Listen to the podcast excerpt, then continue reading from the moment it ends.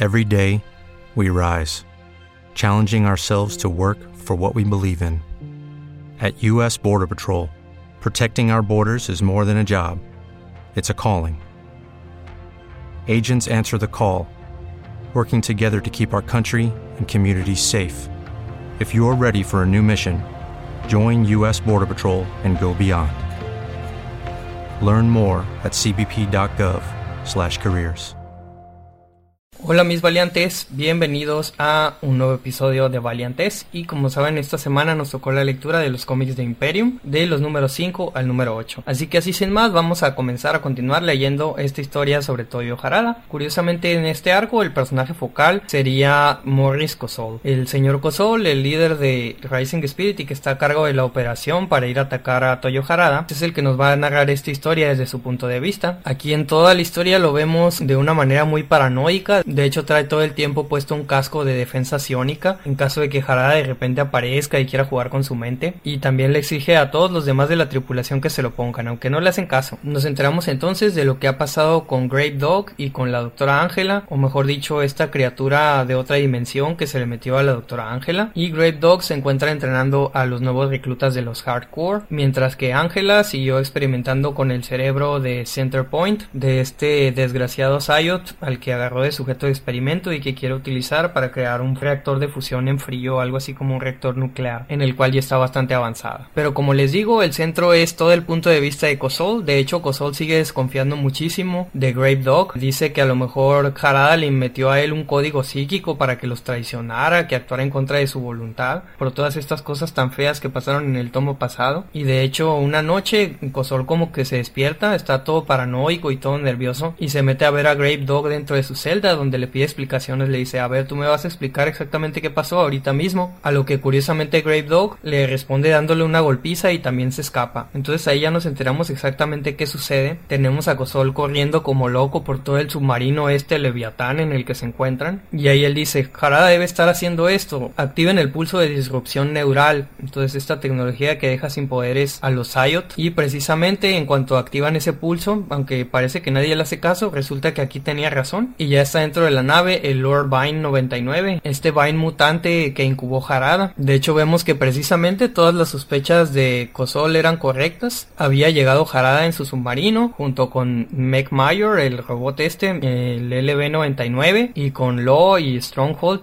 estos Psyots de alto rango en el submarino. De hecho también habíamos visto que Kosol desconfiaba de Angela y aquí precisamente se encuentran Harada con Grave Dog y efectivamente se nos revela que Grave Dog y Harada estaban coludidos, que Harada le había implantado a él como una especie de sonda que le permitía ver a través de sus ojos todo lo que estaba pasando. Esto como que ya se nos había ido mostrando en el número 4 y también lo utilizaron para meter un virus informático a través del implante hardcore de Grave Dog que arruinó todos los sistemas de detección de Psyots. De hecho aquí Harada tal cual se encuentra con Kosol y dice podría matarte ahorita pero no lo voy a hacer porque eres un payaso, eres un líder demasiado inútil así que conviene tenerte dentro de Rising Spirit para que nada salga bien. En el número 6 continúa esta batalla. Esta vez tenemos a los Hardcore ya tratando de contener la amenaza de todos estos super seres que Harada trajo dentro del Leviatán. A de hecho lo viene persiguiendo el Lord Vine y él logra meterse donde están los Hardcore. Entonces él como que se sale y le cierra la puerta para que ellos se enfrenten contra él. Por desgracia estos Hardcore son instantáneamente masacrados por el LB99. Ya vemos que el Lord Vine es únicamente una criatura que le interesa matar y hacer masacres. Y bueno, aquí tiene que trabajar en equipo con el Mech Mayor, que al contrario es una criatura bastante sensible. Entonces se da como que mucho una interacción cómica entre los dos. De hecho, el LB tiene una actitud bastante nefasta. Incluso cuando uno de los hardcore está a punto de atacar con uno de esos rayos eléctricos, el Lord Vine interrumpe el ataque y le dice así como que muy sarcásticamente al Mech Mayor, ah ya ves, te salvé, deberías de agradecerme. Incluso vemos que cuando se activó el pulso este de disrupción neural, el Lord Vine estuvo a punto de traicionar a Harada. Dijo, ahora que no tienes poderes te voy a matar y así voy a ser libre. Nada más que Mike Mayor lo impidió. Entonces una criatura muy horrible este Lord Vine, como solían ser la mayoría de los Vine. Y pues el Lord Vine logra masacrar a estos hardcore. Aquí la misión de Harada y de Great Dog va a ser llegar a donde está la doctora Ángela para apoderarse del cerebro de Center Point y el motor este de fusión en frío. De hecho vemos a Harada utilizar una técnica muy tipo Neo, el de Matrix o como Magneto, de que de repente los guardias le empiezan a disparar un montón de balas y él las detiene así en el aire y se las regresa con la cual los mata y cuando llega a donde está el laboratorio de la doctora Ángela, él esperaba que la doctora se le pusiera en contra, pero resulta que es todo lo contrario. Ángela se ofrece a unirse a Harada y hasta dice que a la doctora le interesa procrear, como tener esa experiencia, hasta se ofrece a darle un hijo a Harada y dice que se une a ella porque dice que derrotar a Harada sería muy fácil con todo el gran genio que tiene y ayudar a Harada a lograr su meta pues podría ser algo más interesante, algo más entretenido. Mientras tanto Grape Dog recupera el cerebro de Center Point, así que ya todo el equipo está listo para salir cuando se dirigen a la salida y tenemos una aparición breve muy extraña de Divinity. Divinity está parado ahí en el submarino y de repente Harada pierde sus poderes y todos son acorralados por los guardias estos del Leviatán. Aquí lo que hacen Lo y Stronghold es lanzar desde su submarino unos misiles para tratar de ayudar a que con eso pueda salir Harada y su equipo. Y ahora el equipo de Harada va a tener que abrirse camino a punta de pistola sin el uso de sus poderes, mientras el Mech Mayor está tratando desesperadamente de apagar los disruptores neuronales, hasta que ya en el último intento pues lo logra y Harada recupera sus poderes desintegrando a todos los guardias. Y aquí pasamos a la parte fea, que son los números 7 y el 8. Vemos que el misil que impactó al Leviatán hizo una fisura a través de la cual lograron salir Harada y su equipo y Harada utilizó sus campos de energía para permitirle respirar, pero de repente lo que sucede es que Harada se encuentra en un gran bosque y no solo Harada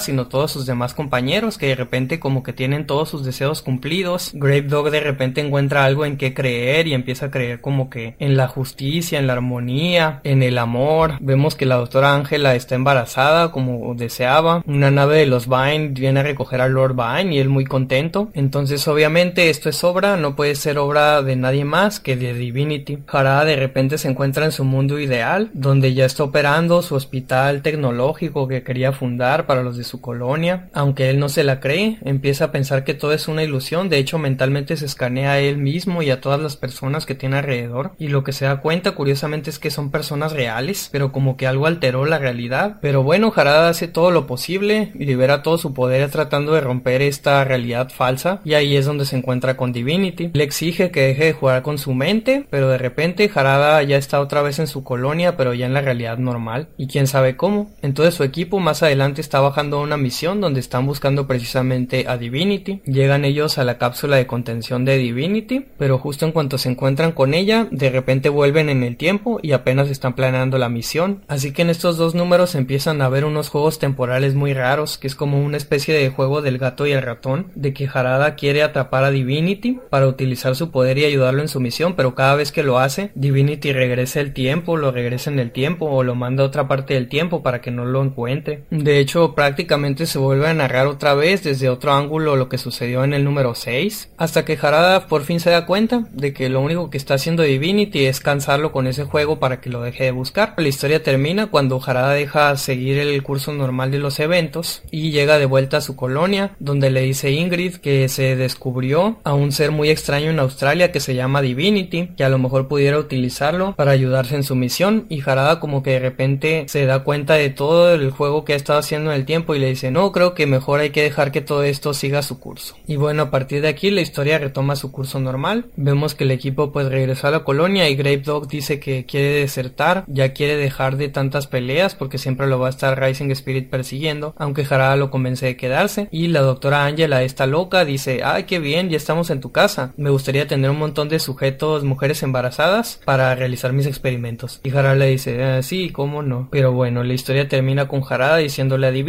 Yo sé que estás por ahí y te voy a decir que eres un hipócrita porque nada más les estás dando la felicidad a unos cuantos elegidos cuando tú podrías usar todos tus poderes para mejorar al mundo como lo estoy haciendo yo. Porque sí, comenta que podría utilizar sus poderes de modificación de la realidad para modificar el clima, curar enfermedades, erradicar el hambre. Y bien, pues la historia cierra otra vez con la narración de Cosol. De hecho, Cosol, en todo el momento que lo vemos huyendo y todo loco y todo histérico, dice que él en el fondo que es muy valiente y que se considera un héroe, todo un payaso realmente este Cosol. Termina con él regresando a tierra, luego ya pues de la destrucción del Leviatán, como que vuelve a su oficina, parece que ya va a dejar de perseguir a Harada y dice que ya en el fondo lo que descubrió es que lo único que hace Harada es instigar los conflictos, que de repente todo el mundo tiene una postura si están en favor y si están en contra de Harada y dice que al final del día todos los conflictos generan dinero, que si va a haber guerra, que esta guerra nunca acabe y que Dios bendiga a Toyo Harada. Pero no solo eso, sino que tenemos una escena final que nos va mostrando la trama que va a seguir a continuación, donde vemos que Meg Mayor se compadeció de una de estas hardcore a las que había atacado el LB, que las había masacrado casi, y la guardó dentro de un compartimento de su pecho y se la trajo a escondidas a la colonia de Harada. Por desgracia, esta chica llamada Sasha, lo que nos enteramos es que es nada menos que una implantada Vine. Primero estaba infiltrada en Rising Spirit y ahora ya tenemos a una Vine malvada metida en la colonia de Harada sin que nadie lo sepa. ¿Y qué les voy a decir yo de ese tomo en particular? Pues que al menos cumple la promesa del asalto que iba a realizar Harada contra el Leviatán para tratar de detener este motor nuclear de fusión en frío. Hay varias cosas que se redondean más. Volvemos a ver a Grave